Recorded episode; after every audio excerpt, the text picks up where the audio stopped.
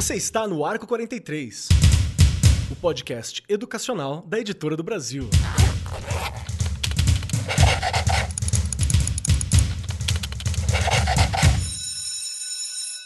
Atenção, atenção, você, meu colega professor, minha amiga professora, você que está aqui ouvindo a gente, que é estudante, que é agente escolar do pátio, que é a galera da secretaria, porteiro, você que está trabalhando na educação, profissional da educação, que ouve o nosso querido Arco 43 para se informar sobre o que está acontecendo, seja muito bem-vindo. Nós saudamos a sua presença e fico muito feliz com isso, viu? E hoje o nosso papo é um papo que eu confesso que eu já estou confiando assim 100% nos nossos convidados e na grande Regiane, que está sempre aqui à minha destra porque eu trabalhei muito pouco na educação infantil, né? Hoje a gente vai falar sobre o planejamento da educação infantil. Eu trabalhei muito pouco. A minha maior onda de trabalho foi com ensino médio e, sei lá, nono ano. Acho que eu peguei oitavo ano umas duas vezes nesses 10 anos que eu trabalho, 11 anos, talvez 12 eu trabalho com educação, então para mim é, é, bem pouca essa experiência direta. E vou ficar muito feliz com essa formação que a gente vai ter aqui, esse bate-papo, né?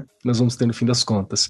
E aqui, junto comigo, como sempre, ela, aquela que embeleza a minha tela, mas não a de vocês, porque vocês estão ouvindo no podcast. Então, somos nós que temos o privilégio de estar aqui com Regiane Taveira. Como você tá, Rei? Tá tudo bem? Tudo bem, Keller. Prazer a gente estar tá aqui de novo, né? Com os convidados. Olha, o que você falou, acho que a gente vai aprender bastante. Você já antecipou aí um pouquinho. Eu trabalhei muito tempo com educação infantil. Estamos né? no seu jardim. Aqui é Jardim da Rê. Ah, o Jardim da Rê é ótimo. Só que já faz tempo, gente. A minha filha tem 20 anos. Eu saí quando eu estava grávida dela, então pensa quanto faz.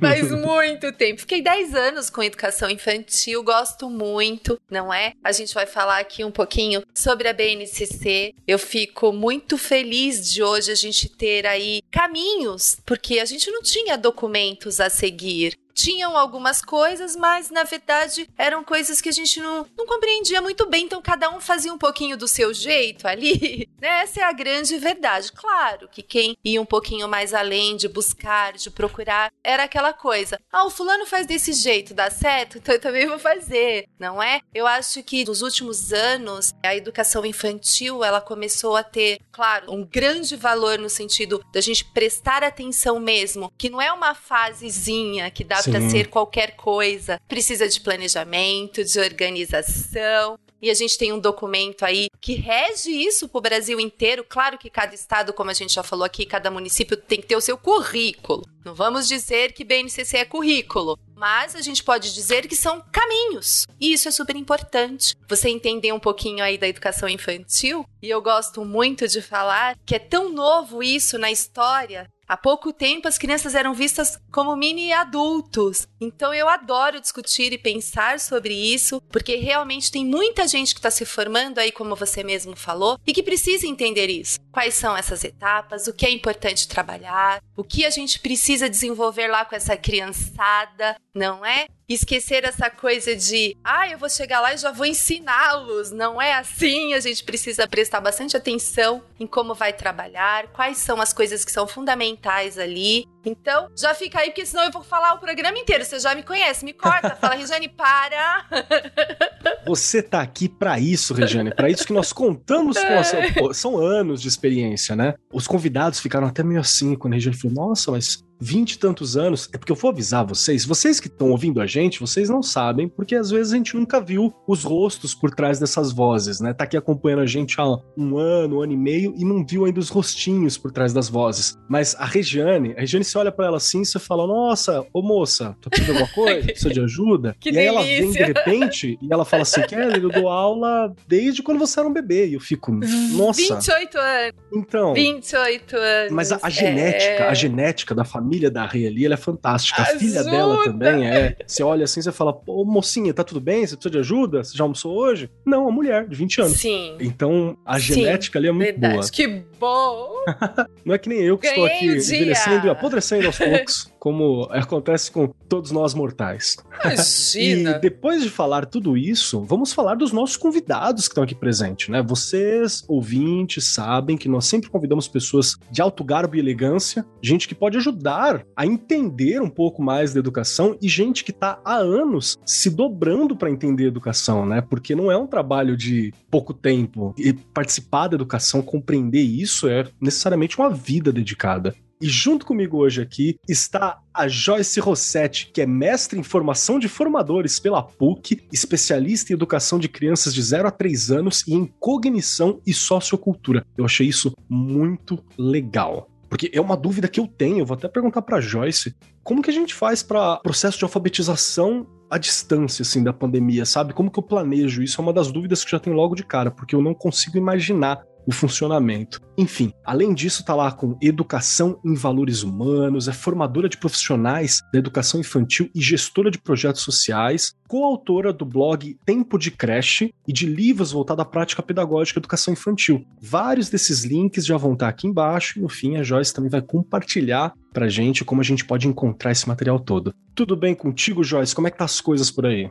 Tudo ótimo e realmente tentando entender como é que a gente não faz um repeteco de 2020 no sentido dessa escola remota para educação infantil Sim. e o que, que a gente aprendeu e que a gente pode fazer para refletir, avaliar e tirar algum caldinho disso tudo para tentar continuar, infelizmente, que esse ano a gente tem que continuar indo um pouco com isso, mas quem sabe a gente peneira esses aprendizados e consegue se conectar mais e fazer com que a educação infantil esteja um pouco mais presente e vibrante na vida das crianças e das famílias, né? Nossa, que legal ouvir isso, sabe? E dá um conforto, né? Ouvir que a gente está estudando, que tem gente trabalhando para isso. Muito obrigado por ter disponibilizado o seu tempo e estar aqui com a gente, Joyce. É um prazer.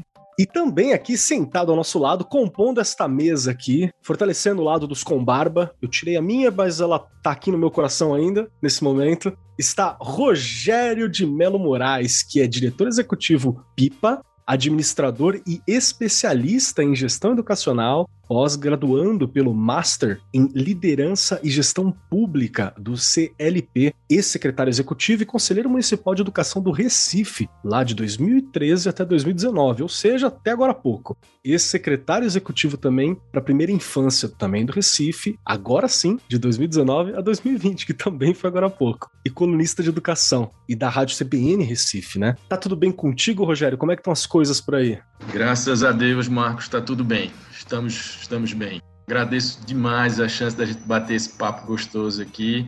E não só poder falar, contribuir um pouquinho com o que a gente conversa por aqui, mas também ter a oportunidade de estar com vocês aí. Você que é professor, a Regiane e com a Joyce, né? Então, sem dúvida alguma, a chance aí de, de aprendizado no camarote, ao lado de vocês aqui. Agradeço muitíssimo, mano. Obrigado por ter disponibilizado seu tempo, por estar aqui com a gente, viu? E vamos lá, vamos começar aqui o papo. Eu vou confessar abertamente que eu sinto esse lapso na minha formação particular como professor, que eu não tenho segurança para lidar com primeira infância, com educação infantil, sabe? Eu tenho muito receio. A maioria das vezes que eu tive os contatos foi muito legal, foi muito bacana, eu me saí muito bem. O fato de eu não pegar ensino fundamental 2, que agora são os anos finais, né?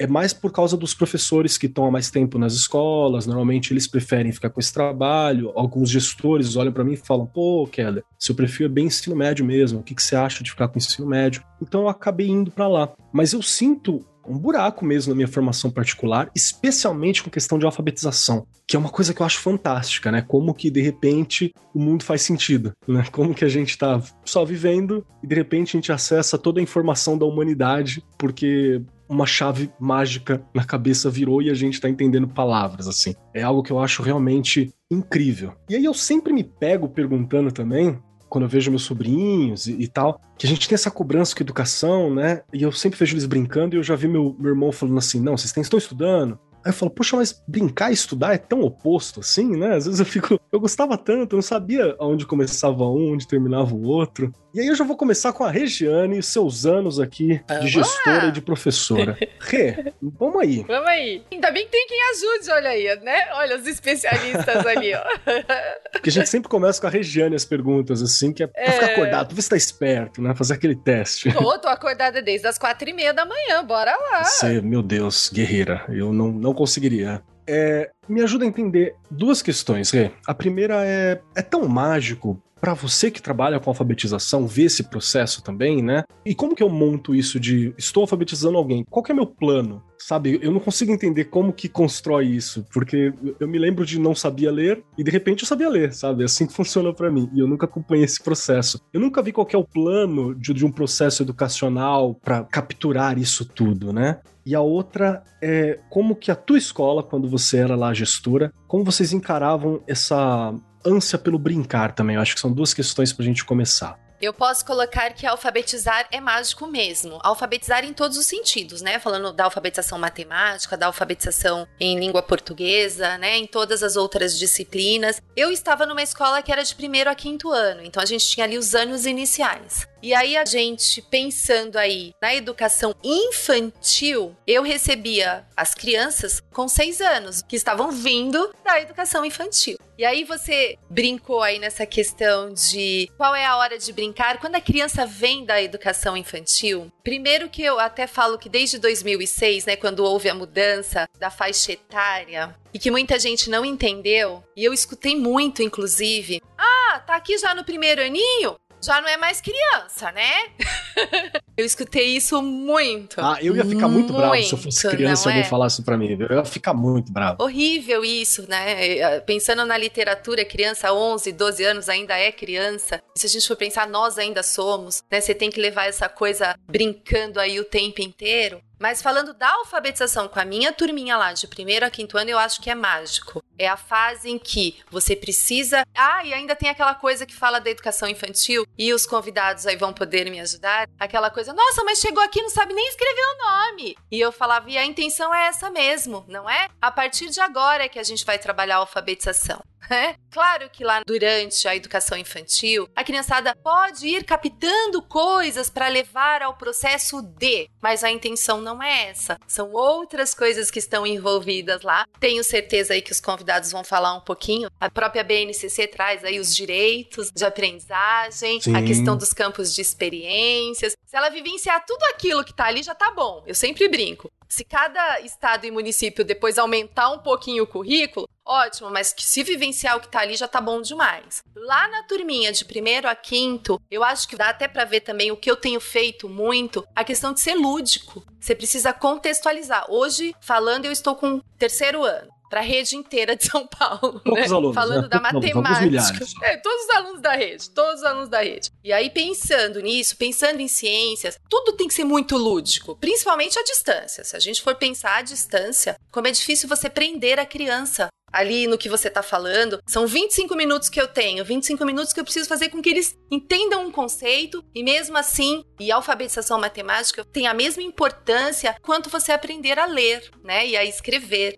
Então, você fica o tempo inteiro, eu fico muito preocupada olhando hoje como que isso está acontecendo à distância. Eu sei que tem criança que vai, mas a gente sabe que outras não, assim como lá na escola eu via aqueles que precisavam de mais atenção, aqueles que, gente, os, os pezinhos quando eles vêm da educação infantil, a cadeira é maior que eles. Eles não conseguem bater no é chão, é relar no chão. Olha isso. As escolas não foram ainda, muitas escolas não foram adaptadas. Desde 2006, eu estou falando, e as escolas ainda não foram adaptadas para receber essas crianças que vêm da educação infantil com um ano a menos do que era antes, não é? Que a gente tem aí agora, recebe com cinco anos e pouquinho, eles vão completar seis ali com a gente. Então pensa o quanto não dá para falar, acabou, você não é mais criança.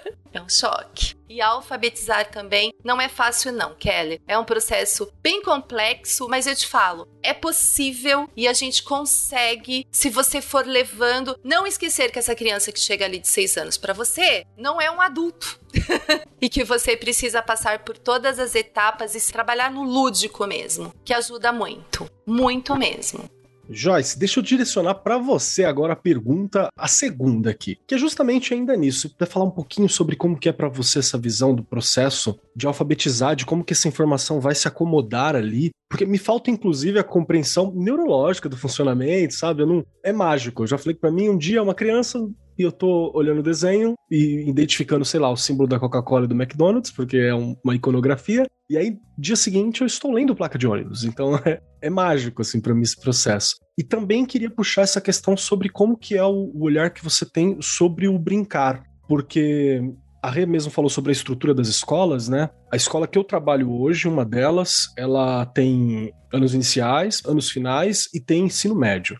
Então, a escola, eu acho que ela não tem aquela cara de uma escola para criança, ela não é friendly. Recentemente que eu, inclusive, bati boca com o pessoal pra gente mudar algumas questões. Porque o bebedouro tava num lugar e era um lugar alto, assim, sabe? E o corrimão tá num lugar alto. E tá tudo num lugar meio alto, assim. E tinha muita escada na escola. Então ela é, eu acho meio complexo essas coisas todas, como não era preparado. E aí eu não vejo lugar legal para brincar, sabe? O pátio é meio frio, porque é um pátio de ensino médio, né? De anos finais é meio frio, não tem coisas legais, não tem um parque, não tem uma terra. Eu ficaria muito triste, assim. Então, jogo essa para você agora, Joyce. Eu acho que legal essa pergunta, eu acho que eu vou começar pela última.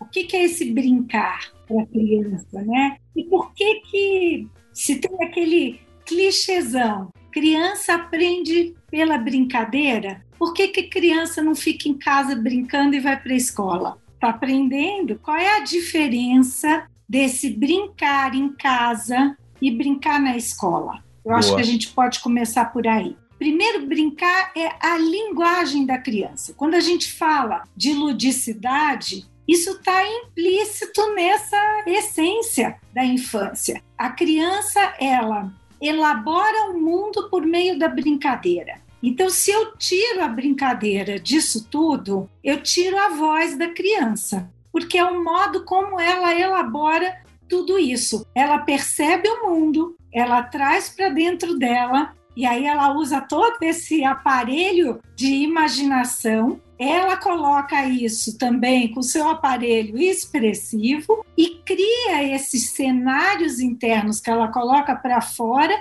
vive isso e aí sim ela elabora. E aí a gente tem aqueles outros clichês: ah, não vamos dar arma para criança brincar, criança não pode brincar de matar o outro, não pode brincar de ter raiva porque não é bonitinho. Não ela precisa elaborar, assim como ela cuida da bonequinha ou como ela dirige o ônibus para ir para a escola, ela também elabora as questões de violência, as frustrações, os papéis que estão cercando ela na sociedade. Então, qual é a diferença? Se ela pode fazer um pouco disso em casa também. A diferença é que a brincadeira na escola pode alcançar outros níveis de complexidade, porque eu tenho um professor que é formado para perceber modos de não interferir na brincadeira, mas intervir com desafios, propostas. Ele arrisca soltar nesse, nesse universo lúdico da criança disparadores para que essas brincadeiras possam ficar cada vez mais complexas e a pesquisa, a investigação da criança vai fazendo com que ela olhe o mundo de outras maneiras e buscando ampliar todo o seu repertório, os seus conhecimentos. Então, brincar na escola tem um outro peso.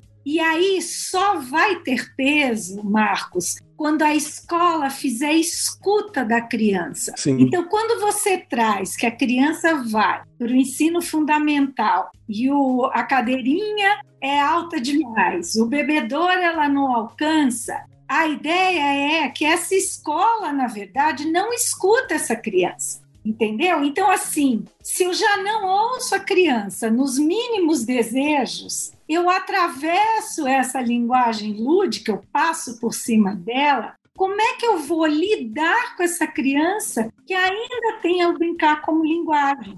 e para ela poder justamente ir complexificando todos esses conteúdos para chegar na alfabetização.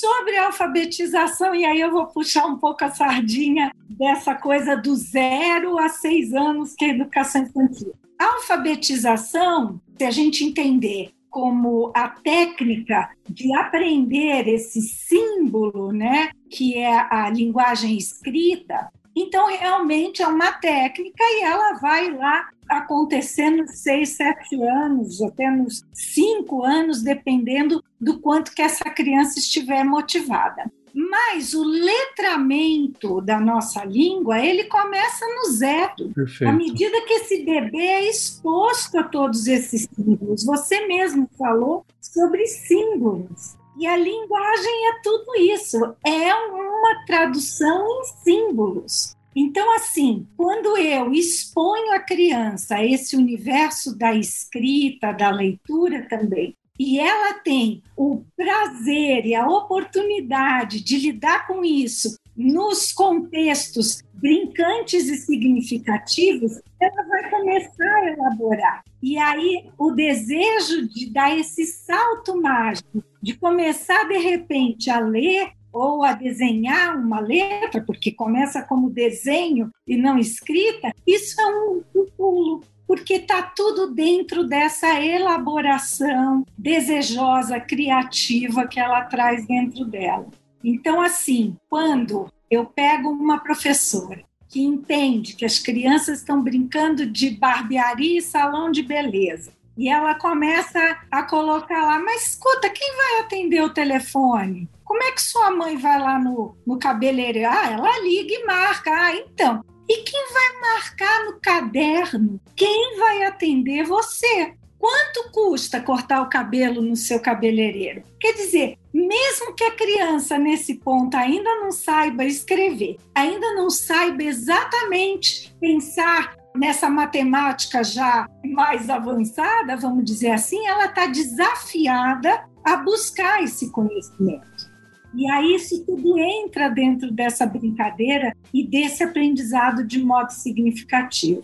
E você vai deixando mais complexo o mundo, né? A percepção de mundo e a necessidade de que eu preciso de outros aparatos para compreender esse mundo, né? Nossa, isso é muito e legal. Para mim é brincadeira e ficando cada vez mais legal. Fica mais real, mais é. legal. E, e, realmente, eu já peguei brincadeiras muito bem elaboradas, assim, de crianças que você vai olhar e tem algo para fazer o caderno. Quando brinca de sala de aula, por exemplo, eu acho incrível, porque sempre tem a lousa, o caderno, o horário, o intervalo, o amigo. Eles falam para parar uma briga, falam o que pode, falam o que não pode. Então, assim, é uma Exato. fantasia complexa sobre a realidade, né? Exato. Exato. E aí o professor estando lá para trazer esses elementos que aí isso é que não tem em casa. Porque, claro, não vai ter, porque pai e mãe não é professor. Sim. E ele não está lá para isso. Mas o professor está lá para isso. E para enxergar esses caminhos de possibilidades para essa brincadeira. Nossa, que legal, eu adorei. Eu adorei logo no começo, quando você falou sobre como o brincar é a linguagem da infância, né? A linguagem dessa criança. É a primeira linguagem, acho que você tem acesso, assim,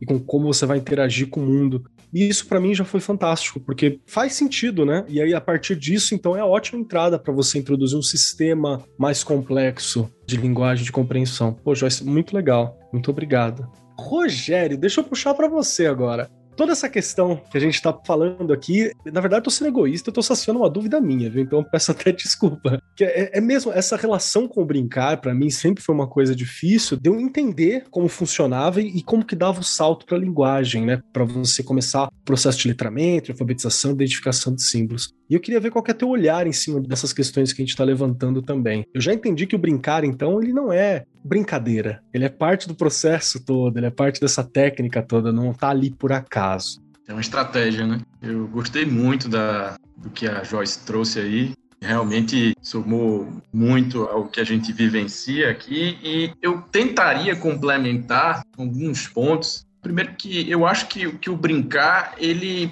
é algo inerente aí ao humano, né? Parece ser algo básico aí do primata. A gente aprende melhor brincando, criança, jovem ou adulto. Todo mundo aprende melhor brincando, é tanto que a gente escuta muito falar agora, né, outra palavra da moda, que é a gamificação.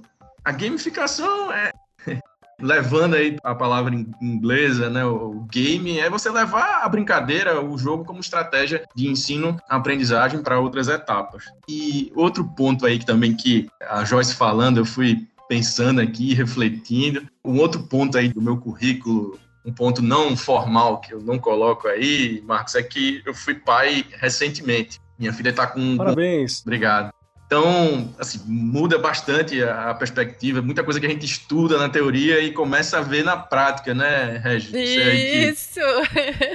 Mãe falou da maternidade. É impressionante como, desde o primeiro momento, a criança aprende com a brincadeira, sabe? Desde você fazer lá um movimento com um chocalho, com algum objeto, e ela começar a prender a atenção, começar a virar o pescoço para um lado, para o outro. Então, assim, as primeiras funções executivas mais básicas de atenção, as primeiras funções motoras mais básicas do desenvolvimento de cima para baixo, do tronco, do pescoço, para depois começar a engatinhar e andar, elas partem, né? Elas podem partir, são estimuladas a partir da brincadeira. Então veja a importância da brincadeira para todo o processo. Realmente é uma estratégia muito forte. Mas indo direto aí para o ponto, Marcos, que tu falou aí, de como é que acontece então, esse processo, como é que ele parte aí da brincadeira e chega para um processo mais elaborado, por exemplo, de alfabetização e, e letramento? Primeiro, que é um processo, de fato, tem uma série de etapas e, e leva um tempo. E a Joyce começou a falar um pouco sobre isso também, quando ela falou na perspectiva de letramento, que isso começa lá atrás. Primeiro, a gente começa escutando as palavras. Inclusive, quanto mais palavras a gente escuta, melhor para o nosso repertório. Daí a importância do cuidador, da mãe, do pai, do avô, da avó, do tio, da tia, conversarem com as crianças, né? olharem no olho, interagirem, porque é justamente essa base que vai formando um repertório do ponto de vista de, de sons, do ponto de vista de significados, e vai formando uma base para depois ela fazer associações com os símbolos, com a grafia, e depois, como a Joyce falou aí, adquirir o sistema de língua escrita. Então, tudo isso vai acontecendo com um contexto e com um processo, cada um no seu ritmo, sem cravar aí uma determinada idade, mas isso vai sendo provocado, isso vai sendo construído. E em alguns momentos, aí também a ciência fala sobre isso, Marcos, alguns saltos podem acontecer. O desenvolvimento humano, o desenvolvimento infantil, ele ocorre muitas vezes através de saltos quem é professor, quem é professora de sala de aula da educação básica, da educação infantil, eu não tive essa chance, eu, eu vivi né, a função na Secretaria de, de, Educação e fui professor no ensino superior, sabe que a criança apresenta esses saltos, às vezes, de um dia para outro. E vivendo enquanto pai também é impressionante, como minha filha acorda um dia falando uma, uma palavra já. Então, o interessante disso é que é processual, mas que em alguns momentos a criança está ali, o cérebro está trabalhando a pleno vapor, na principal janela de desenvolvimento humano, né? é no momento que o cérebro está crescendo exponencialmente, está formando suas conexões e isso vai se fortalecendo, se estimulando e se tornando mais forte. Então, Perfeito. fechando minha resposta, é processual com alguns saltos aí de desenvolvimento justo nesse momento chave de desenvolvimento humano. Esse olhar do salto eu acho fantástico, fantástico, porque é bem isso. Eu tô lembrando aqui de um, de um filho de um casal amigo meu que eles são assim, inteligentíssimos, né? Super bem formados, falam inglês há muito tempo. Então eles têm uma, uma questão do vocabulário do dia a dia da conversa com os filhos deles, eles acrescentam inglês, eles falam em português, eles puxa. E eu vi eles fazendo essas trocas com as crianças. E é uma coisa que eu fiquei olhando e falei, gente, eu estou aqui sentado ao lado de gênios, não é possível, porque eu ainda passo aqueles cinco minutinhos, sabe? Aqueles três minutos que você tá ouvindo uma coisa em inglês, eu fico meio, ah, peraí, hã? Aí, tum, aí vira a chave. O meu switch, ele é lento. Porque eu não, não, aprendi isso cedo. E às vezes eu vejo as crianças, tá aqui conversando em português, e de repente vi, hello, father, lá, lá, lá. E eu fico, eita, bexiga. É muito interessante de ver esse processo mesmo, né? Rê, você que já viu todos os processos cognitivos, de sua filhota. É. o que você tem a dizer sobre tudo isso que a gente está discutindo aqui, sobre os saltos, inclusive? É, o Rogério colocou aí, é tão mágico tudo isso, né? Cada dia, eu falo que de, de zero até três aninhos ali, você vê uma evolução assim tão grande. É um negócio tão maluco. Minha filha, ela fala que ela guarda a lembrança que eu brincava sempre com ela. Claro, quando dava tempo, né? Brincava de casinha, brincava de boneca. Se ela queria um carrinho, era um carrinho que ela ganhava desenhava. Não tinha aquela coisa de isso é de menino, isso é de menina, cor. Sabe assim? E eu sempre tive muito isso comigo, sempre discuti isso. Inclusive, nem lembro. Ah, foi na pedagogia que eu, meu TCC foi baseado nisso, né? A fila de menino, a fila de menina, essas coisas que eu já venho discutindo há muito tempo. E eu a criei pensando já nestas coisas. Então, não tem isso, não tem cor, não tem o que é de menino, o que é de menina. E eu fui tentando levar isso para a escola. Olha como é interessante. Lá na escola, depois que a Mi nasceu, eu comecei a ver de uma outra forma. Então, até essa questão de agora que a fila dos meninos, a fila. Eu mudei. Que fila você quer ficar?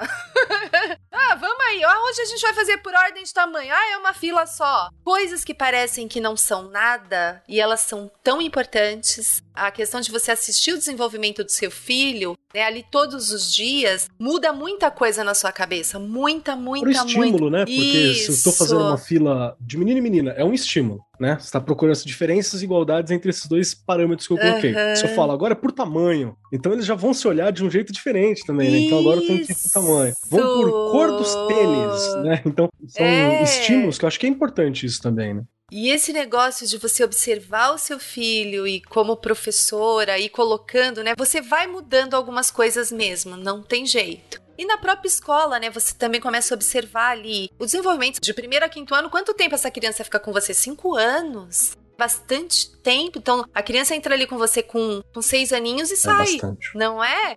E aí você consegue observar tudo isso. E o tempo que eu fiquei nessa última escola foi muito legal porque eu pude realmente observar isso de uma forma mais de perto. Que eu falo, meu trabalho de mestrado foi em cima de formação de professores. Então a questão da aprendizagem dessa criançada eu consegui analisar muito bem, né? Ali do primeiro aninho até o quinto ano, o que estava acontecendo. Claro que com a ajuda de diversos profissionais ali, né? Não sozinha. Mas essa observação é muito legal. E o quanto eles mudam também do primeiro aninho para o quinto ano. É espetacular, né? Ele entra, mal escreve o nome, ele sai no quinto ano sabendo de história, de geografia, de ciência. Gente, olha como isso é mágico. Eu falo educação é mágica, né?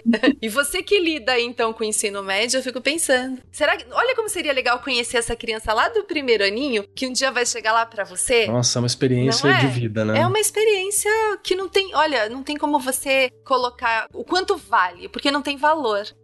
Muito bom, muito bom. Obrigado por essa reflexão. Porque realmente eu vejo muito no ensino médio, principalmente do primeiro pro segundo, né? Que no primeiro eles são muito crianças ainda quando entram. E aí quando vai pro segundo ano eu sempre olho, os meninos já estão nascendo uma barba. As meninas já estão mais altas que os meninos, porque elas têm um momento que elas dão uma espichada, né? Aí estão mais altas que eles. Aí eu lembro que uma vez eu tava achando fantástico, que eu fui pro intervalo no ensino médio, assim. De um lado estavam os meninos imitando animal, estavam imitando animal, e do outro estavam as meninas discutindo o livro, né? Eu fiquei, ué, o que que aconteceu Ah. aqui? É, fiquei olhando e falei, poxa, que louco. Então, é muito gratificante esse lado de ser professor, né? De se acompanhar o ser humano, muitos seres humanos se Sim. desenvolvendo. Deixa eu puxar agora uma, uma outra questão, e eu vou voltar para você, Joyce, que ela é uma dúvida, mas eu acho que ela é importante porque somos professores, estamos aqui, valorizamos a educação, estamos discutindo educação e acho que a gente precisa falar sempre coisas que valorizam a educação, especialmente nas condições que a gente está hoje, né? Não só no país, como no mundo todo, né? Em cada local. A educação ela nunca recebe o valor que ela deveria, no meu olhar, que eu sempre presto atenção. E aí eu tenho uma, uma pergunta, porque uma vez eu ouvi que você não dá essa educação básica né, na infância para essas primeiras esse primeiro momento de educação para alguém ela era meio que um golpe mesmo assim era, era um real golpe na vida na, em tudo que aquela pessoa vai se relacionar depois porque todo o processo educacional ele é meio que um software de computador que vai permitir a pessoa usar melhor esse corpo que ela tem vai permitir usar melhor as ferramentas que ela tem e vai permitir lidar melhor com a sociedade que a gente criou em volta. Então, você tirar isso de alguém, você não permitir uma educação formal bacana, é muito ruim, assim, é, é triste, inclusive, porque você tá roubando as possibilidades do futuro de alguém. E aí eu queria deixar bem claro, assim, que a gente valorizasse muito isso, qual que é a importância do papel do educador ali nos primeiros anos de caminhada de um estudante, né? Porque é isso que a criança está se tornando. Ela está saindo do momento só do seio familiar e está começando a ser introduzida na sociedade. A escola, ela é o primeiro acesso de alguém ao meio social. E ali no ensino fundamental mais para frente, no ensino médio, é quando vai ter a convivência mais aberta com a sociedade. Qual que é a importância desse momento, assim, tanto para a criança e como que o papel do educador é importante nisso no teu olhar? É legal essa pergunta, Marcos, porque eu lembro da minha da outra coautora do blog Tempo de Creche, a Ângela Rise, e ela fala assim, ó, se passar o tempo para a criança pequenininha, ela vai crescer, ela vai andar, ela vai começar a falar, tudo isso vai acontecer. A questão é que, como o Rogério falou, é um momento único na vida do ser humano em termos de possibilidades de desenvolvimento cognitivo. Você tem N células nervosas aí que têm uma incidência nesse período. Então, assim, às vezes não é nenhuma questão de, vamos dizer assim, de possibilidade da família de recursos financeiros, mas às vezes é também a possibilidade de estar com essa criança para poder aproveitar esse momento. Então, a gente tem hoje a escola de educação infantil como um meio para ajudar a fazer esses pilares da constituição do ser humano realmente serem aproveitados no máximo. E, ao mesmo tempo, paralelo a isso, também dá esse suporte, vamos dizer assim, dessa criança se conhecer, conhecer a sua cultura, se entender no mundo. Então, assim, nesse momento que eu tô com o outro, eu me reconheço, eu me reconheço de forma diferente daquela que eu me conheço em casa, porque eu tenho outros lá que são diferentes de mim. Então, nesse momento, e aí tá talvez uma crueldade desse momento da pandemia, que às vezes deixa as políticas públicas passam às vezes por cima disso. Eu acho que o Rogério não, porque ele tem esse foco, mas assim, muitas vezes a gente ouve, ai, as crianças que vão alfabetizar, ai, as crianças mais velhas que têm vestibular e não sei o quê, mas a criança da educação infantil vai se ressentir dessa falta da escola, porque hoje, é, nessa sociedade, a escola de educação infantil já é um modo de vida, já é uma conquista da criança pequena, né? Então, assim, este ser humano lá para frente, realmente ele vai sentir uma falta deste momento incrivelmente potente que deixou de ter aproveitado no máximo que poderia ser.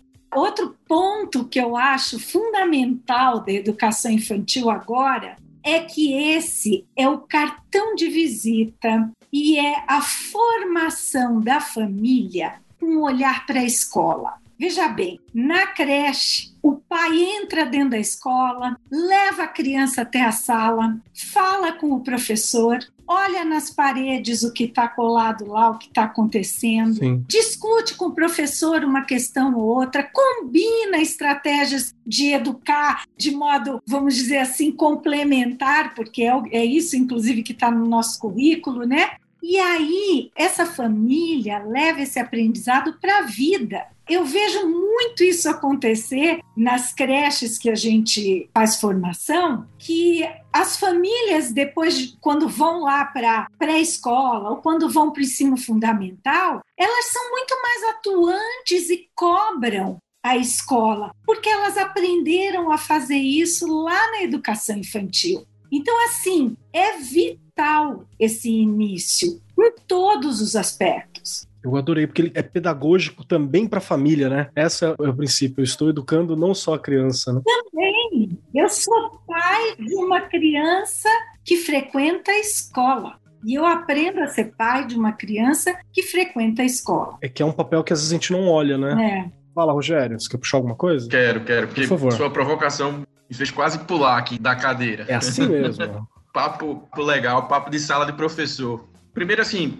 para mim, professor é o elemento mais importante. Digo isso de sentimento, que eu acho muito importante. Quem vivenciou a educação pública ou privada pôde ir vivenciar escolas, mas também do ponto de vista de evidência científica. Uma vez eu, eu vi recentemente uma pesquisa de dois estudiosos americanos, aliás, de, de universidades americanas, eu não sei qual a nacionalidade, mas fizeram um, um, estudo baseado nos resultados do PISA. Então, mais de 10 anos acumulados aí do, do exame que é organizado pela OCDE, né, que é exame que é aplicado para os estudantes de 15 anos de idade, mais de 50 países, o Brasil participa, infelizmente, sempre nos últimos lugares aí, quando sai o resultado do PIS, o Brasil está lá na rabeira em ciência, em matemática e português, e eles encontraram em comum, nos melhores resultados e nos países que mais avançaram, três fatores mais impactantes, mais fortes. Primeiro, o contexto familiar, então, justamente muito do que a gente está falando aqui da relação, da participação da família, do envolvimento da família, das oportunidades também que a geração anterior teve. Né? Aqui no Brasil a gente tem uma, algumas gerações que não tiveram nem acesso à escola, então tem uma certa limitação, esse direito não foi garantido.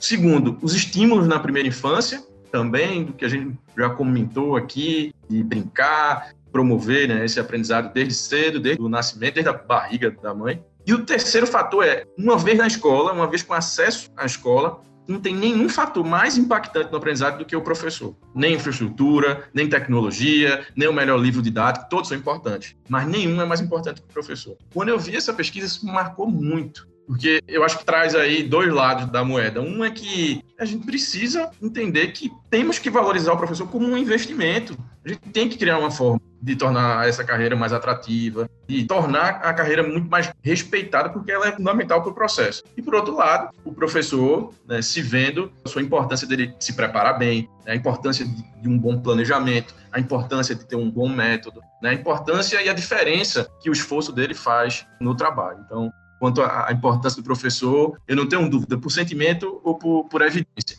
E do ponto de vista de educação infantil, também não faltam evidências. Quem é da pedagogia, quem é da psicologia, inclusive estuda isso há décadas, mas quando a gente fala aí do Vygotsky, Piaget, né, quem é da pedagogia, quem é da psicologia do Freud, né, da formação do caráter, da personalidade, tudo lá na infância. Mas, assim, das últimas duas décadas para cá, tem uma enxurrada de estudos, depois de uma popularização aí da neurociência, mostrando a força que esse momento de vida tem para o resto da vida. Teve até um prêmio Nobel da área da economia, o James Heckman, ganhou o prêmio Nobel no ano 2000, comprovando que seria o melhor investimento que um governo poderia fazer, seria investir na primeira infância. Para cada dólar que o governo investisse na primeira infância, ele teria um retorno, você falou um pouquinho disso, Marcos, de 14 centavos ao ano até o fim da vida desse ser humano. Nossa, Esse fantástico. retorno é o quê? A educação é maior escolaridade, menos chance de retenção e evasão, que isso gera custo. Na saúde, é uma melhor saúde. A gente está falando de investimento para a infância, a gente está falando também de nutrição, de cuidado com questões de saúde, vacinação. Então, menos doenças, menos custos para o sistema hospitalar. Isso em todas as áreas, inclusive na área também de distúrbios psicológicos ou propensão a cometer alguma atividade criminosa. Então, assim, tudo isso eu acho que corrobora para a importância da gente garantir esse direito da educação infantil. Mas, para mim, na minha opinião, fechando aí essa parte, não tem nenhum argumento mais importante, além desses argumentos pedagógicos, esses argumentos econômicos, do que o direito humano de ter uma vida digna, de ter o acesso à escola, de ter o acesso e ser provocado a desenvolver sua consciência, sua percepção de mundo. Eu, que sou da cidade de Paulo Freire, não podia deixar de falar isso. E, inclusive, esse ano, né, Paulo Freire completaria 100 anos de vida. Paulo Freire vai ser mais importante para os próximos 100 anos dele do que ele foi nos últimos 100 anos. Não tem nada mais importante na educação hoje do que formar cidadãos que percebam o que acontece com o mundo, que entendam o que é uma opinião, o que é um fato, o que é um fake news, o que é uma pós-verdade, consiga entender o que está acontecendo no mundo e consiga Perfeito. ter autonomia e liberdade para intervir nessa realidade Verdade. e criar o mundo que ele quer viver. Perfeito, Rogério, porque eu acho que isso é uma coisa que a gente está discutindo aqui ao longo dos últimos programas dessa temporada. É uma coisa que o ouvinte vai perceber assim. A gente está sempre falando sobre Apesar do momento tá difícil, né? Não tá fácil para ninguém, mundialmente falando, é, tá muito triste o que tá ocorrendo tudo. Nós educadores, a gente tem um sonho e é uma crença tão verdadeira, né? E como cientistas, afinal, somos educadores, a educação tá dentro do processo científico, tá inserido nesse processo todo, como a gente acredita e tem indícios e tem sinais disso tudo de que é a educação que vai salvar e que propõe um mundo melhor assim. Não tem outra coisa. É um pouco ingrato pra gente, porque é um processo lentíssimo, né? A gente tá investindo agora, e você também estava atuante no poder público, tá atuando ainda, então a gente investe agora para 10 anos. chutando baixo, para 10 anos a gente começar a colher isso na sociedade, ou mais. E mesmo assim, é o que a gente vai fazer, é o que a gente faz, né? Essa é a grande sacada, assim. Acho que é, é uma coisa muito bonita e muito da nossa resistência enquanto professor que está ali presente. Óbvio, queremos melhores salários, queremos melhores condições e tudo aquilo que é sempre importante lembrar. Mas a gente não para. E quem sempre lembra a gente disso tudo é Dona Regiane.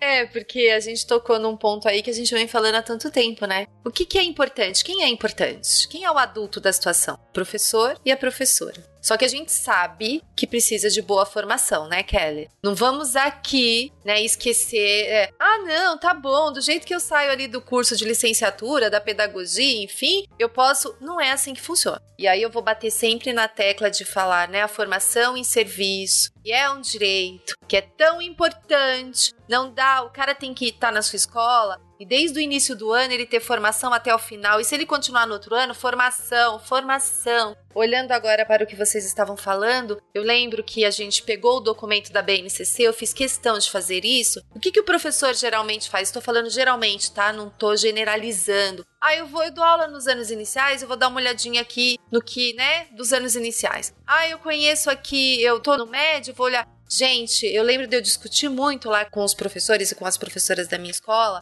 e eu levei o documento. Peraí, vamos entender a educação infantil? No documento, o que que eles estão propondo aqui de trabalho? Então, olhando para esta proposta de trabalho, como que a gente imagina que a criança vai chegar aqui na nossa escola? E eu lembro muito dessa questão de falar dos campos das experiências ali, e elas ficaram até. Tem gente que nunca tinha nem olhado para aquilo, não tinha noção do que era. Lembro de passar filmes, acho que eu até comentei aqui, de escolas de educação infantil, onde se ensina a levar canequinha lá na pia, a apagar a luz. Ah, nessa semana a gente quer ler tal livro, tal livro, tal livro, né? Eles votavam para ver quais eram os livros que iam ser lidos. Gente, coisas que os professores de todos, falando da educação básica, todo mundo tem que entender todos os processos. O que se espera de cada um deles seja lá da educação infantil, anos iniciais, finais, ensino médio. O professor, mesmo que não seja o que ele trabalha ali no dia a dia, ele precisa entender, porque aí ele vai entender quando o aluno chega lá para ele que não tá do jeito que ele queria, porque não tem que estar tá mesmo. É ele que vai ter que desenvolver ali naquele ano, né, o que faltou. E se ainda faltar, a gente continua, que eu sempre brinco muito e falo assim: "Eu nunca caminhei muito rápido". Então, tem os que caminham rápido, tem os que não, e é assim. E o professor precisa entender todos esses processos. E como que a gente entende isso? Com muita formação. Falta formação, e eu já comentei isso aqui, vou continuar comentando sempre que eu tiver chance. Infelizmente, o professor e a professora chega muito cru lá na escola. As universidades precisam mudar. Ah, Regiane já está mudando, mas precisa mudar mais. Quem recebeu professores recentemente formados sabe o quanto que eles têm dificuldade, eles não têm culpa, porque eles passaram por uma universidade. Não dá mais para ficar só na teoria. Lê tal coisa, faz resumo, monta plano de aula. Eu lembro, eu já eu acho que eu comentei isso aqui uma vez que eu vi uma universidade pedir 40 planos de aula baseados num filme. Eu falei, gente, onde isso vai ser aplicado? No mundo de quem? não é? Então, peraí, a gente precisa rever muitas coisas e a formação em serviço não pode deixar de acontecer. Fantástico. Joyce, gostaria de comentar essa questão da formação, porque você é uma né, formadora aí também. É, é isso, é um ponto, e acho que a Jane falou um ponto que é muito importante. Essa formação em serviço quer dizer uma formação continuada, aonde esse professor tem um suporte para rever a sua própria prática com crítica, mas não é com crítica de botar dedo na ferida, é com aquele desejo de trazer até tranquilidade, porque eu tenho um suporte, um apoio para eu repensar aquilo que eu estou fazendo legal, que eu posso mudar, que eu posso acrescentar. E isso não acontece numa live aqui, aí outra live ali, aí a secretaria, desculpa falar, mas às vezes a secretaria vai lá e faz a jornada da educação, aí chama todo mundo, bota 4 mil professores num teatro, e PPP, e tchau, e benção, e acabou. E aí aquilo na prática não acontece. Eu gosto muito de falar que quando a gente entra numa escola de educação infantil para fazer um projeto de formação, e até hoje a gente foi financiado para fazer projetos de formação de dois anos, entrando no, na sala com o professor. A gente faz isso da seguinte maneira: a gente entra lá, todo mundo olha para a gente como se nós fôssemos marcianas ou que nós fôssemos levantar aquelas críticas e comprometer até o emprego dessas pessoas. Mas por que isso tudo? Porque elas olham para aquilo que a gente traz como exemplos, como teorias, e dizer assim: ah, isso tudo é lindo lá. Quero ver isso acontecer com o Joãozinho, com a Maria, que não sei o que lá. Então, assim, esse professor, ele precisa de contextualização. Eu preciso, na formação, considerar o contexto dele para ajudá-lo a transformar a prática pedagógica. E aí, a grande chave que eu acho disso é o coordenador pedagógico. Este é o elemento chave que está no dia a dia, apoiando, fazendo uma observação, um acompanhamento amplo dessa prática pedagógica do professor. E é ele que vai trazer discussão, é ele que vai buscar teoria Perfeito. junto. Ele sim, eu acho Perfeito. que é um ponto-chave nesse processo de formação, porque nem a formação externa dá certo se esse muito coordenador bom, não comprar essa ideia. Não, eu gostei bastante dessa questão, porque eu sou um cara também que a gente, né? Graças a Regiane aqui que está me ajudando na formação já há tanto tempo. A gente cobra muito isso de uma formação continuada, inclusive para o momento que a gente está vivendo agora. Porque eu garanto que um professor que trabalhe com formação, que já tenha o hábito de rever a própria prática, que entenda que o seu processo didático, o seu processo de ensino, ele não é permanente, né? A gente vai responder ao mundo que a gente está vivendo. Então, o professor que já estava acostumado a rever, que estava acostumado a lidar, que não se apega a uma coisa como uma resposta única, no momento em que nós estamos vivendo hoje, ele tá tirando isso com mais facilidade. Não vou dizer que tá fácil para ele também, porque não deve estar, tá, mas ele tá tendo alguns caminhos, algumas facilidades para lidar agora. E eu acho que aqui a gente tem mais uma questão boa pra gente começar e pra gente discutir dentro desse assunto que a gente está falando sobre como que a gente planeja e quando a gente tá falando de planejamento aqui, gente, não é planejamento de tipo, segunda é isso, terça é isso, não. É planejamento no geral mesmo. O que eu ensino, por que, que eu ensino, para que, que eu ensino, né? É nesse sentido de planejamento que a gente tá puxando.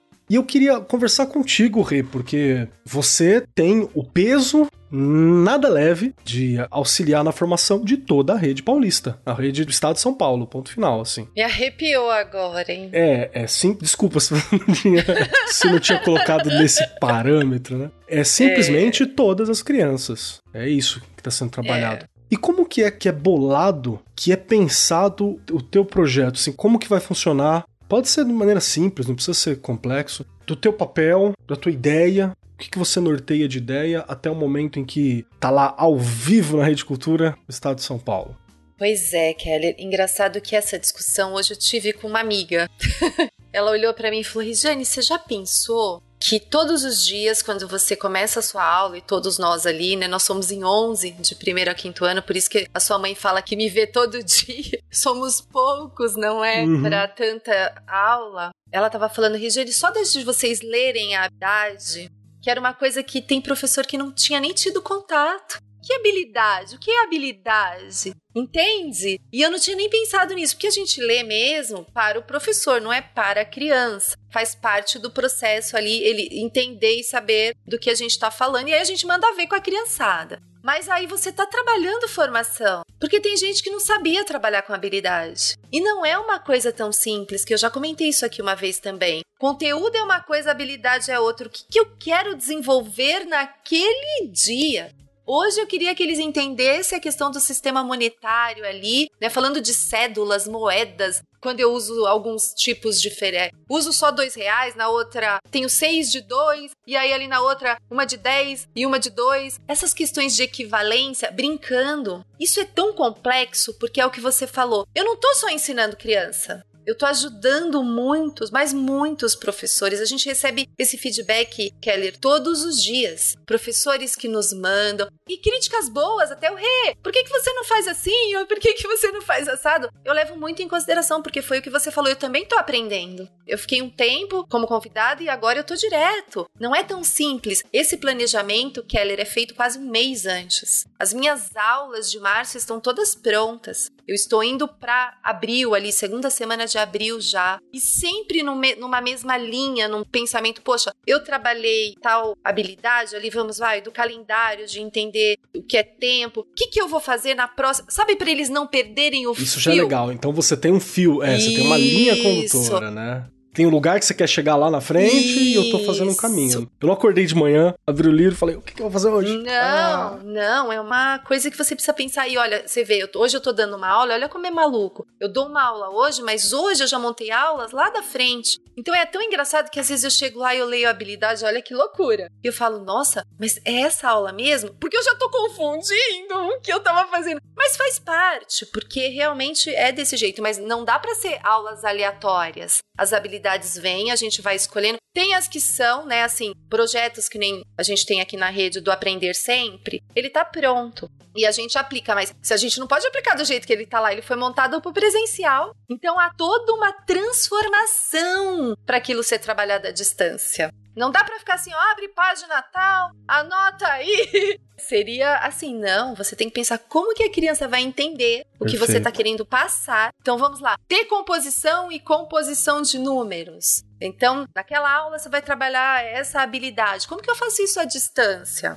Aí você inventa fichinha, você inventa personagem. Eu falo, gente, eu nunca imaginei que eu tivesse tanta criatividade, né? Pode ser que uma hora eu, eu caia dura. Mas eu acho que é bem isso, Keller. E a gente sempre pensar e acho que a Joyce falou aí da questão do coordenador, né? Eu 10 anos como coordenadora pedagógica, sabe o quanto que eu bati na tecla e meus ATPCs eram de formação e nunca deixei de fazer, me preocupando sempre e não só aquela coisa que ela colocou também. Nossa, quem são essas que estão chegando aí essas marcianas? Acho que ela usou isso. Mas na verdade, eu já comentei isso aqui também. Olha a importância de um coordenador ir numa sala de aula, observar a aula, voltar, discutir ali com o professor, montar uma aula com esse professor e aplicar junto com ele. Porque você não é um supervisor de como que a coisa tá acontecendo. Não, você tem que trabalhar junto. Você tem que abraçar o cara que tá ali e falar: "Ó, oh, eu tô aqui para te ajudar". Ah, poxa, como professor, quantas vezes tudo que a gente quer é alguém que olhe de fora e perceba e dê dicas, né? Porque às vezes a gente não tá encontrando saída também por causa do dia a dia. Se a gente tá imerso na situação, sim, a gente não vê tanto, sim, né? Sim. Você viveu muito isso também, Joyce? Pessoas que estavam pedindo ajuda, assim, principalmente nesse momento, eu acho, né? Como que é esse processo? Então, existem estudos, e aí a gente tem muita gente falando sobre isso, que você precisa de um distanciamento para olhar para a prática e você precisa trocar com outros sobre essa prática. Sim. Então, nesse momento, o papel desse coordenador é isso: Vamos fazer isso juntos. Eu vou olhar, vou registrar a tua prática. Você registra os teus pontos também. Aí a gente traz isso, conversa, discute, compara com o que você anotou, os pontos que eu vi nas crianças, os pontos que você viu, as estratégias que talvez não vieram naquele momento. Porque tem uma coisa muito importante, isso a gente fala muito na educação infantil, e para ser sincera, no mestrado que eu fiz na PUC, não é tanto uma cobrança que o professor faça registro. E aí a gente vai para Paulo Freire, né? que era o grande defensor do registro pedagógico como um instrumento de reflexão. Então, assim, hoje na educação infantil, compreendido ou não, o registro é uma regra do professor. E é essa arma poderosa que vai me proporcionar a oportunidade de olhar para aquilo que aconteceu e olha que incrível. Eu não preciso ter a resposta certa, aquela pergunta, aquele insight incrível para botar fogo na discussão das crianças na hora. Eu não preciso ser um gênio. Eu posso chegar em casa, olhar o que aconteceu, olhar a minha trajetória, do que eu preciso talvez trazer e trabalhar no currículo com essas crianças e fazer essa escuta do que aconteceu. E aí sim, ah, talvez eu vou tentar esse caminho. Olha que legal. Mas não é um espontaneísmo, é uma coisa pensada, calculada, refletida, trocada, se possível, com esse coordenador ou com a equipe pedagógica. E aí, essa prática da escola como um todo vai ganhando qualidade. E isso vai saindo de dentro de cada sala e vai ficando institucionalizado, porque a equipe passa a ser um suporte para ela mesma. Em vez de eu contar comigo só, eu vou contar com o coordenador, com a minha colega da sala ao lado, com a outra que já atendeu a mesma faixa etária no ano passado. E essa rede de suporte é que faz da escola uma escola diferenciada. A gente tem professores maravilhosos, brilhantes, mas eles fazem aquilo, e que é muito importante. Mas você já pensou se ele puder fazer mais? Puder espalhar se ele isso, puder né? espalhar tudo isso? Como muda a qualidade? Queria ter um olhar, Rogério, sobre isso, porque você é justamente trabalhou muito nessa área de garantir que práticas sejam gerais, né? E garantir um processo de planejamento também que vá além daquele ano. Quando você trabalha dentro da máquina estatal, dentro de uma máquina que está gerindo todo esse processo, nada é para agora, especialmente na educação. Você tem esses processos longos, esses olhares longos. Como é que é teu olhar sobre toda essa fala, tanto da Rei quanto da Joyce? Marcos, meu olhar é que a etapa mais desafiadora para a docência é a educação infantil. Para mim, é que exige mais capacidade do professor para planejar e poder desenvolver uma boa proposta. Antes da gente começar aqui a gravação, a gente estava batendo um papo, se preparando aqui para iniciar. A Joyce fez um comentário que para mim já foi o primeiro aprendizado aqui, que na BNCC não se cita aula nem estudante, sim proposta e criança relacionada à etapa da, da educação infantil. E, para mim, vejo muito sentido, Fantástico, bateu muito né? com minha, minha trajetória também. Então, isso exige um tipo de proposta muito diferente. Eu sempre critico que, às vezes, a gente tem um movimento do modelo do ensino médio influenciar um pouco, você que é professor do ensino médio, os últimos anos do ensino fundamental, ali o oitavo, nono, a gente já quer colocar como se fosse o ensino fundamental.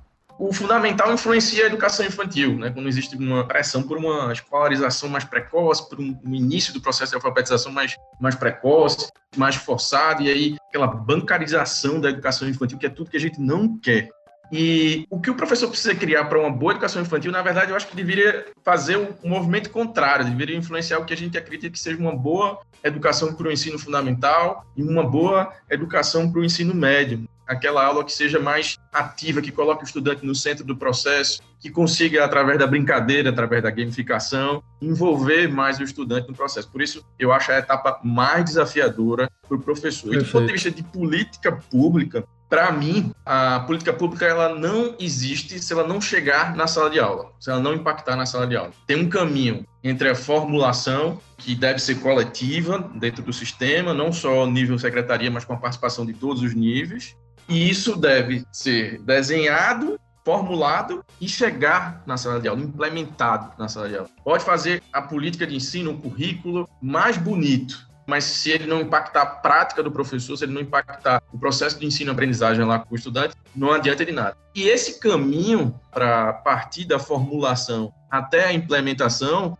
ele demanda um certo tempo. E ao chegar na sala de aula, também precisa de algum tempo, afinal de contas, o processo educacional, só da educação básica aí são 17 anos, né? levando aí em consideração o tempo, os anos da educação infantil, os anos do ensino fundamental, anos iniciais e finais, e os anos do ensino médio. Então, muitas vezes, uma melhoria que você fez no currículo como aconteceu aqui em Recife. Né? Nós revisamos nossos currículos em 2014. Chegou nas escolas em 2015, mas só foi impactado, digamos assim, algum resultado educacional no final do ensino fundamental depois de muitos anos. Então, é preciso tempo para consolidar políticas públicas na educação.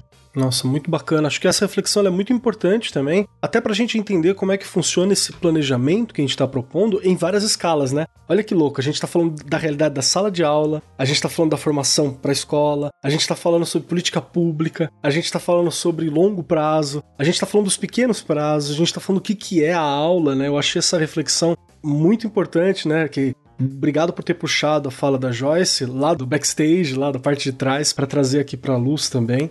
E eu até vou puxar para você, Joyce, duas questões. Se você quisesse falar um pouquinho mais sobre essa questão de proposta e criança, né? Acho que é uma, uma reflexão boa que tem aí. E também uma dúvida que eu já vou. Essa é bomba, hein? Joyce, prepara que essa é bomba. e a gente já tá adiantando o nosso tempo, mas acho que a gente não pode sair daqui sem falar sobre ela. No ambiente de baixa socialização da criança, que, que a gente tem de questão problemática ou, ou não sobre isso nesse momento. Que a gente tem aquelas é, os campos, as experiências a serem propostas, né, para a criança poder desenvolver da BNCC e por aí vai, que foram pensadas para um mundo com menos paredes do que a gente tem hoje, né? Um mundo com mais toques, mais abraços, mais sorrisos e e não é o mundo que a gente tem nos últimos um ano nesse momento, um ano e alguns meses quando esse programa sair. Então, qual que é esse impacto, segundo o teu olhar? Você vê que já são duas questões difíceis, hein, Joyce? Eu já peço desculpas. E não sei se eu tenho resposta, mas a gente pode fazer uma. Não tem receita, uma... Kelly. Verdade. Essa é outra questão nossa que a gente está falando bastante, né? A gente tem nortes, olhares, né? Respostas prontas e mágicas. Não, acho que ainda não. Acho que vai passar algum tempo para que a gente possa estudar o que aconteceu de fato. Mas uma coisa que fica dentro até do que é prático, do que é do documento da BNCC, e eu acho que eu ouvi uma vez a Zilma e mais não sei quem falando, que talvez quando elas fizeram, elaboraram o documento da BNCC, o Paulo Foque, tudo, eles fizeram, obviamente, os objetivos de aprendizagem e desenvolvimento, que é o que o professor abre lá e já vai direto e olha e diz, ah, é aqui que eu vou fazer, que nem você falou, Regiane, do, das habilidades e dos conteúdos e não sei o que lá. E é isso que o Rogério falou, que é esse respingo das outras etapas da educação básica para as etapas anteriores. Mas o que elas falaram é o seguinte: talvez mais importante do que os objetivos de aprendizagem são os seis direitos de aprendizagem e desenvolvimento da educação infantil. E aí hoje mesmo, antes da gente fazer isso, eu estava fazendo, escrevendo uma postagem para o blog, fazendo uma reflexão sobre como que essa escola de educação infantil remota funcionou o ano passado. E aí eu disse, será que as propostas, que foram a grande maioria gravadas e postadas em plataformas ou no WhatsApp para as famílias, elas priorizaram os seis direitos, que é conviver, brincar, participar da elaboração da própria atividade, explorar materiais, situações, expressar e conhecer-se. E quando a gente fala em seis direitos de aprendizagem, não é dizer que hoje eu vou trabalhar a convivência, amanhã a brincadeira, porque, por exemplo, você, como cidadão, tem direito à educação todos os dias. Você não tem direito à saúde só na segunda, quarta e sexta. Então, cada proposta da educação infantil tem que estar apoiada nesses seis suportes. E aí nós vamos ter pelo menos uma direção. Olha, isso contempla os direitos. Essa estratégia contemplou. Essas outras não. Então a gente vai ter que achar modos para fazer com que isso tudo aconteça e seja garantido na educação das crianças. Regiane, o que você está pensando sobre essas nossas discussões? Que eu tô vendo só sua cabecinha trabalhando assim e a mãozinha da Regiane escrevendo ali embaixo. Ah! Eu adoro, né? É. Já tô na metade desse, hein? No caderno, é. Olha Pros só. ouvintes que não sabem, os nossos convidados, Regiane, ela faz anotações aqui, é. várias, assim. Ela tem já uns três cadernos desde o ano passado. Verdade. Eu acho, assim, e coisas para discutir, para pensar, para estudar mesmo depois, não é? A Joyce colocou agora uma coisa bem importante, não é? Não tem essa coisa de hoje eu vou trabalhar a convivência, hoje eu vou trabalhar o brincar, amanhã eu vou trabalhar o expressar-se, aí eu vou assim, né? Já pensou?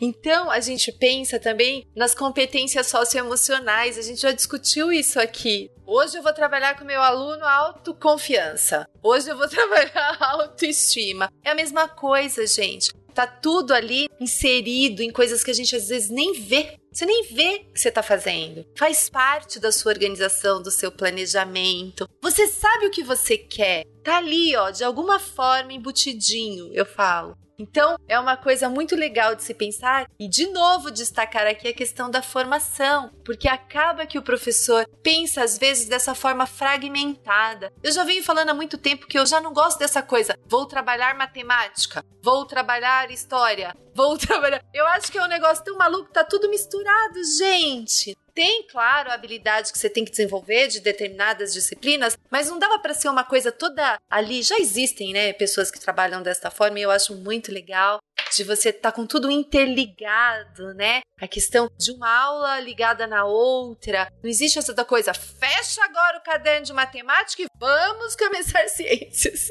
Parece que você fecha uma porta e pronto, começa. Isso ainda precisa mudar, eu vejo muito.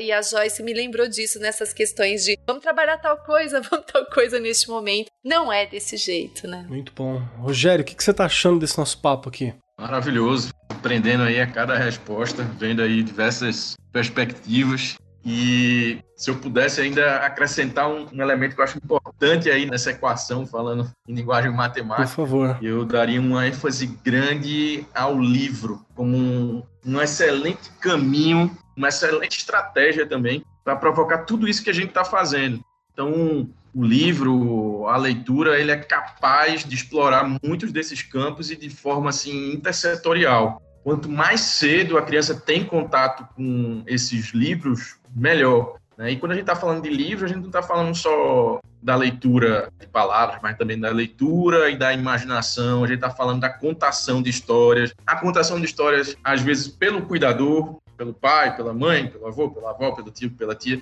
que gera vínculos, que gera situações afetuosas, que geram memórias afetivas. Né? Então, o que a gente está vivendo agora dessas limitações da pandemia, um dos pontos mais importantes que eu defendo é a importância do livro como uma estratégia simples mas muito efetiva e segura para o momento que a gente está vivendo. Perfeito.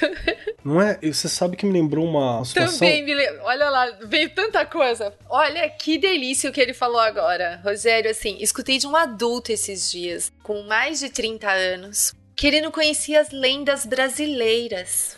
Nunca ninguém contou para ele. Entende? Aquilo me deixou tão chocada. Olha isso, não é? Isso é um buraco na formação, hein? Na formação com o cidadão. Não é? Porque eu olhei e falei, gente, eu, assim, a gente sempre escutou, alguém contou em algum momento. Um avô, um pai, alguém te contou do saci, do lobisomem. Alguém te contou alguma coisa. Ainda perguntei para essa pessoa, mas nunca ninguém te contou nada.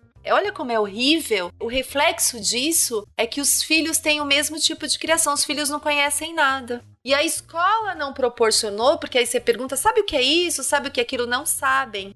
Então, olha a importância da escola, então, também dessa pessoa que passou por uma escola e não teve, seja contos de fadas, seja contos de mistério, seja o que for, gente. A gente precisa fazer com que essas crianças tenham acesso à leitura, ao livro, à mágica do ler, não é? De saber você imag se imaginar numa história. Isso é fundamental. Posso colocar mais duas bagagens nessa malinha que o Rogério trouxe? Claro. Eu acho que os livros, sim, eles são fundamentais, são estratégias importantes, simples, que atingem a família como um todo nesse momento, propõem momentos familiares ricos e interessantes, dão repertório para a conversa entre as crianças e as famílias. E eu acrescentaria isso justamente o que a Regiane trouxe, mas trazendo de forma mais ampla, a cultura e a arte que também são recursos hoje que são acessíveis. Primeiro, porque a gente valoriza a cultura da comunidade escolar.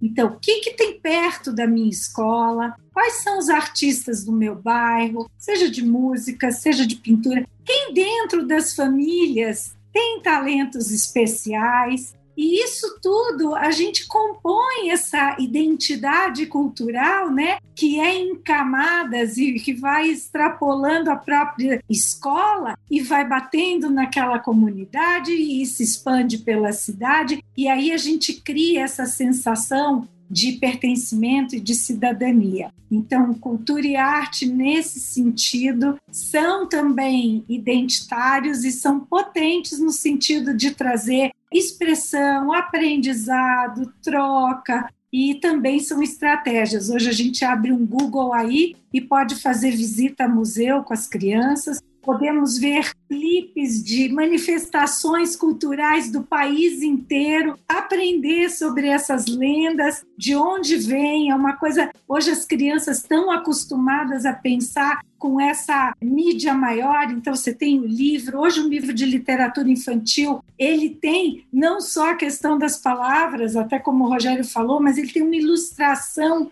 de qualidade artística, né? Isso já traz muitos conteúdos para as crianças e a gente às vezes é até um livro brinquedo, né? Exato. né? Tem alguma textura diferente. Uma inteligência, né, a mais disso, né? Um desafio a mais. Eu acho que é bem por aí mesmo.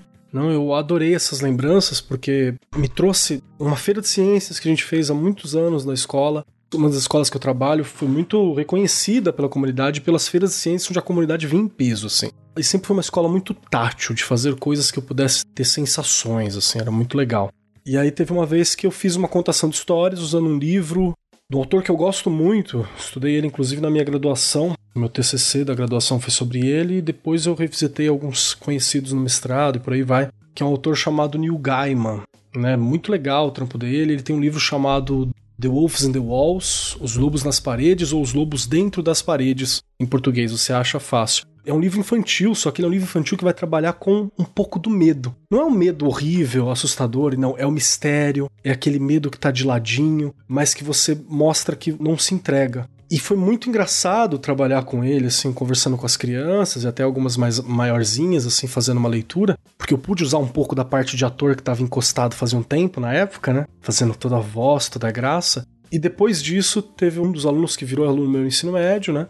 que veio conversar comigo e falou assim: Poxa, eu gosto muito daquilo porque é uma história onde você aprende que medo você tem que lidar com ele e você tem que fazer coisas para resolver. Eu tava contando uma história, entendeu? Não era, era essa a ideia, não era essa a questão, mas você desde pequeno ensina a lidar com aquele sentimento. E aí, na situação de hoje, onde a gente tá numa situação assustadora, né? Então é normal você ter medo nessa situação como responder a isso. Talvez uma criança que tenha lido, tenha trabalhado com os pais O Lobo Dentro das Paredes lá atrás, ou algum livro semelhante, hoje se sente emocionalmente melhor para lidar com o que está acontecendo agora, mais preparado do que eu tô. Então, sabe, é esses sonhos de futuro que eu acho que é muito bonito porque são olhares que a gente puxa, né? E aí eu acho que fica isso como uma mensagem, né? Que dentro desse planejamento do ensino infantil a gente tem que prestar atenção nisso tudo, né? Existe um universo, existe um mundo ali. E a gente deu dicas práticas aqui, né? Deu umas dicas precisas que, que você achou, Rê? Nossa, gente, que delícia. Bom, eu tô aqui pensando, né? Porque você falou, a gente começa a falar de leitura e eu adoro, então eu já comecei a viajar aqui numa série de coisas. E essa questão também, né, da leitura, também dos brinquedos, né? A questão dos brinquedos não estruturados, para que eles possam então ali viajar. Então eu pego ali um potinho. Quem é aquele potinho? É meu super-herói e tal. As coisas que dá para fantasiar, né? A cadeira é o meu carro, é a minha moto, é a minha coisas que eles criam, que eles vão imaginando. Mas como é que a gente consegue fazer com que a criança chegue neste ponto de imaginar, de criar? Ela precisa ouvir muita coisa também. Ela precisa ter o tempo todo ali. Por isso que a escola é tão importante. Você acha que o pai e a mãe têm esse tempo? Eu mesma não vou mentir, não tinha todo esse tempo do mundo. Eu conseguia em alguns momentos estar ali com a minha filha, mas você não tem. E a escola, ela é para isso. Então o professor vai contar história, vai montar os cantinhos ali, o cantinho disso, o cantinho daquilo, né? Hoje a gente vai brincar ali no parque, hoje a gente vai brincar na areia, construa, é, brinquem, inventem o que vocês quiserem aí. Coisas que a criança precisa. E claro que o professor ali observando. É, Joyce falou do registro e me veio a questão de também o professor aprender a fazer um bom registro. Não ser a mesma coisa. Ah, eu, o aluno sai ali com cinco aninhos, vai para os anos iniciais, vem um relatório, geralmente aqui em São Paulo a gente tem trabalhado desta forma. Só que não adianta ser um relatório em que eu copio a mesma coisa para todos. Eu preciso ter observado essa criança, ela precisa, ela é única. Eu tô falando de uma criança ali, ela não é um número, ela não é a, a sala inteira. Então, é, é saber fazer registros também é muito importante. Eu soube de uma escola na Galícia que as crianças no último ano que estão na educação infantil, elas têm, claro, um portfólio, elas têm um relatório da professora e elas levam para essa professora do primeiro ano uma caixinha de coisas que elas colecionaram e que elas consideraram significativas uhum. durante esse ano. Olha a diferença. Então, olha o que deve dar de elementos para essa professora que vai receber essas crianças. Nossa, eu choraria todos os anos, todos os anos em cada caixa. São 30 alunos, 30 choros, todos os anos. Será assim. Que delícia, Keller, tá vendo? Você nasceu para tá isso. Eu vou fazer pedagogia, eu vou focar. Eu vou sim, de ficar barbudão, assim, na educação infantil. Deixa eu agradecer muitíssimo a presença de todos vocês. Nós já estamos a uma hora e meia de gravação, um pouquinho mais, na verdade. E então a gente tem que caminhar aqui para o momento final. Preciso explicar que os nossos ouvintes já sabem, e para poder desligar, senão você não consegue sair daqui, você vai ter que cestar nessa sala de reunião virtual para sair daqui, existem três questões que têm que ser respondidas. Faz parte das regras, dos tratos que nós temos com o universo, o sistema, a educação e tudo mais. A primeira das questões é se vocês gostaram desse bate-papo, se foi bacana, se foi legal, o que vocês acharam de estar aqui presente, da gente discutir esse tempinho. A segunda é se vocês querem ser encontrados e como a gente faz para achar vocês. Se algum dos nossos ouvintes quiser entrar em contato, fiquei com uma dúvida, achei muito legal, adorei seu trabalho, como que a gente te acha? E a terceira é uma indicação de algo, um livro, uma música, uma frase, um pensamento, alguma coisa que esteja no seu coração hoje, na sua mente, nas suas ideias e que você gostaria de deixar ecoando nos ouvidos dos nossos ouvintes ao longo da semana. E quem começa sempre para dar tempo dos nossos convidados pensarem é Dona Regiane Taveira. Regiane, três questões de sempre para você. O que você achou do nosso bate-papo, como a gente te acha e o que você deixa para nós. Bom, não posso falar, eu adorei. Primeiro que é um assunto que é gostoso resgatar. Gente que trabalhou, geralmente professora, né, assim antigamente, antigamente, olha eu, né, de novo falando da idade. A gente começava ali, né, no prezinho que a gente falava, vai lá no prezinho, você vai dar aula no prezinho. Era desse jeito, gente. Eu trabalhei com a educação infantil, foi uma delícia resgatar tudo isso, olhar de novo para alguns autores, que eles adormecem, né? Você começa a trabalhar só com um tipo de faixa etária e você adormece coisas que não devem ser adormecidas. Então já fica a dica aí. A gente tem que entender um pouquinho de cada uma delas, né? Super importante. Então eu amei, porque é o que eu falei, já resgatei, anotei um monte de coisa que eu preciso ler de novo aqui. Me encontrar, estou aqui no Arco 43, lá no Insta, Regiane Taveira, né, no Face também. Tô por aí, tô o tempo inteiro por aí, né? Olha que horror. Quem vê pensa, nossa, não faz nada, né? Mas eu estou aí. E a frase, não tem jeito, né? Tinha até preparado uma frase aqui para hoje, pensando no assunto, mas eu, ai, me bateu o Paulo Freire, já me dá aquele negócio, e eu falo, não, tem que ser dele. E aí eu lembrei de uma que acho que é interessante para todo e para toda professora aí sempre pensar. O professor é naturalmente um artista. Mas ser um artista não significa que ele ou ela consiga formar o perfil, possa moldar os alunos. O que um educador faz no ensino é tornar possível que os estudantes se tornem eles mesmos. Fantástico. Eu acho que isso aí é em toda e qualquer faixa etária, né?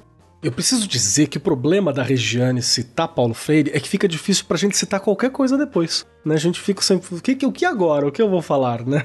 É porque ela sobe muito esse nível. Então a gente tem que ser coisas do coração mesmo. Vamos lá Joyce Rossetti, primeiro, muito obrigado pela tua presença aqui, muito obrigado por dispor seu tempo, por dispor seu coração e tuas experiências aqui pra gente hoje, viu? A gente tá no meio de uma sexta-feira, né, num fim de expediente, é sempre um pouco puxado e eu acho muito maravilhoso esse momento. Muito obrigado. E aí, as três questões para você. O que, que você achou desse papo? Como que a gente te acha? E a terceira, o que, que você deixa ecoando com os nossos ouvintes? A sua primeira pergunta, eu digo que foi uma delícia. Agora eu entendi o que é esse espírito de sala de professor. Eu fiquei com medo.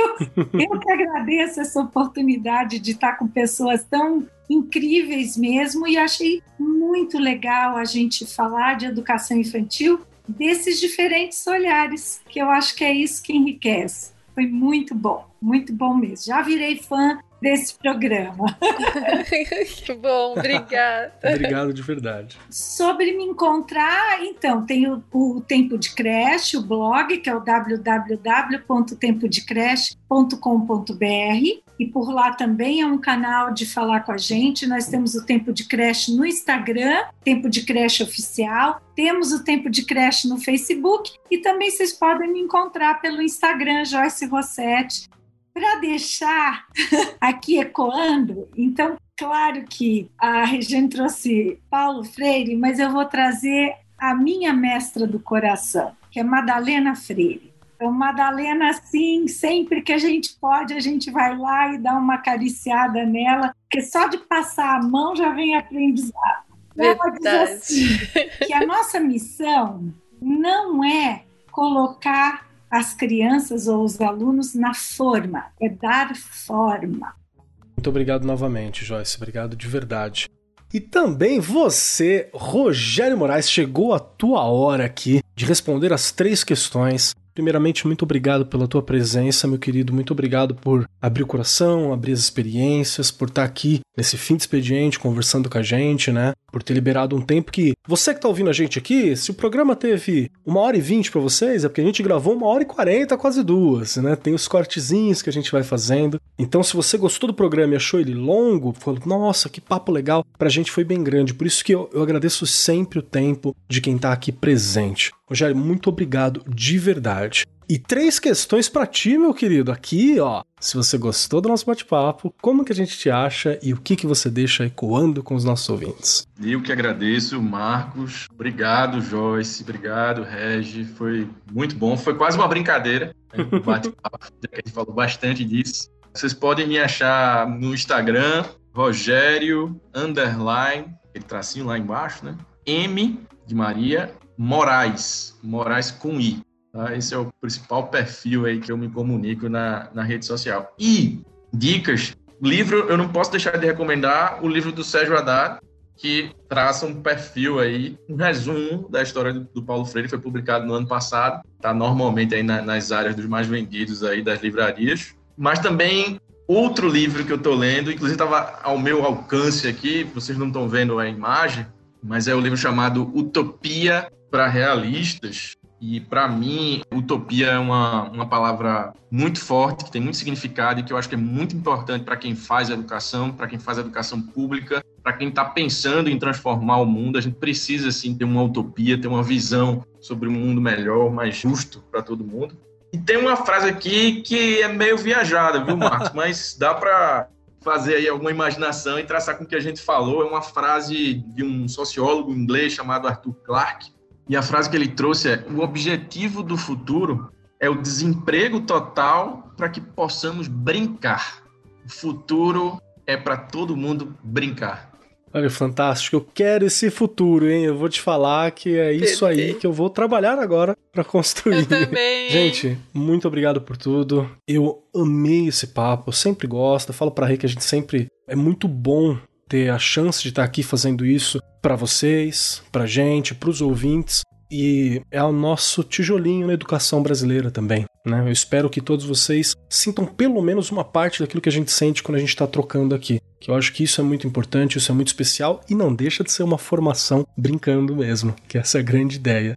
Agradeço muitíssimo. Quem quiser me encontrar, Marcos Keller com dois L's por aí. Não tem muitos Marcos Kellers, então você não vai ter lá muita dificuldade para achar. E o que eu gostaria de deixar para todos aqui hoje, eu falei do Neil Gaiman. Procurem os livros infantis dele, são muito bons. Lobo nas Paredes, Coraline, que é bem legal, tem filme, é bacaninha para dar uma olhada, porque eu acho que ele tá recuperando aquele sentimento das histórias fantásticas, que não é o medo no sentido horrível dele, mas é aquele sustinho, aquele coração que bate, que são emoções que são parte da gente, elas são importantes, a gente tem que saber lidar com elas. Então, fica isso para todos. Novamente, muito obrigado, Rogério, muito obrigado, Joyce, muito obrigado, Rê, por sempre estar aqui também com a gente. Para todos vocês, muito obrigado. Muito obrigado, queridos ouvintes que estão aqui acompanhando. Você, profissional da educação, preocupado com a tua formação, que está aqui se divertindo, conversando e aprendendo junto com a gente. Muito obrigado. Eu sou Marcos Keller e até semana que vem.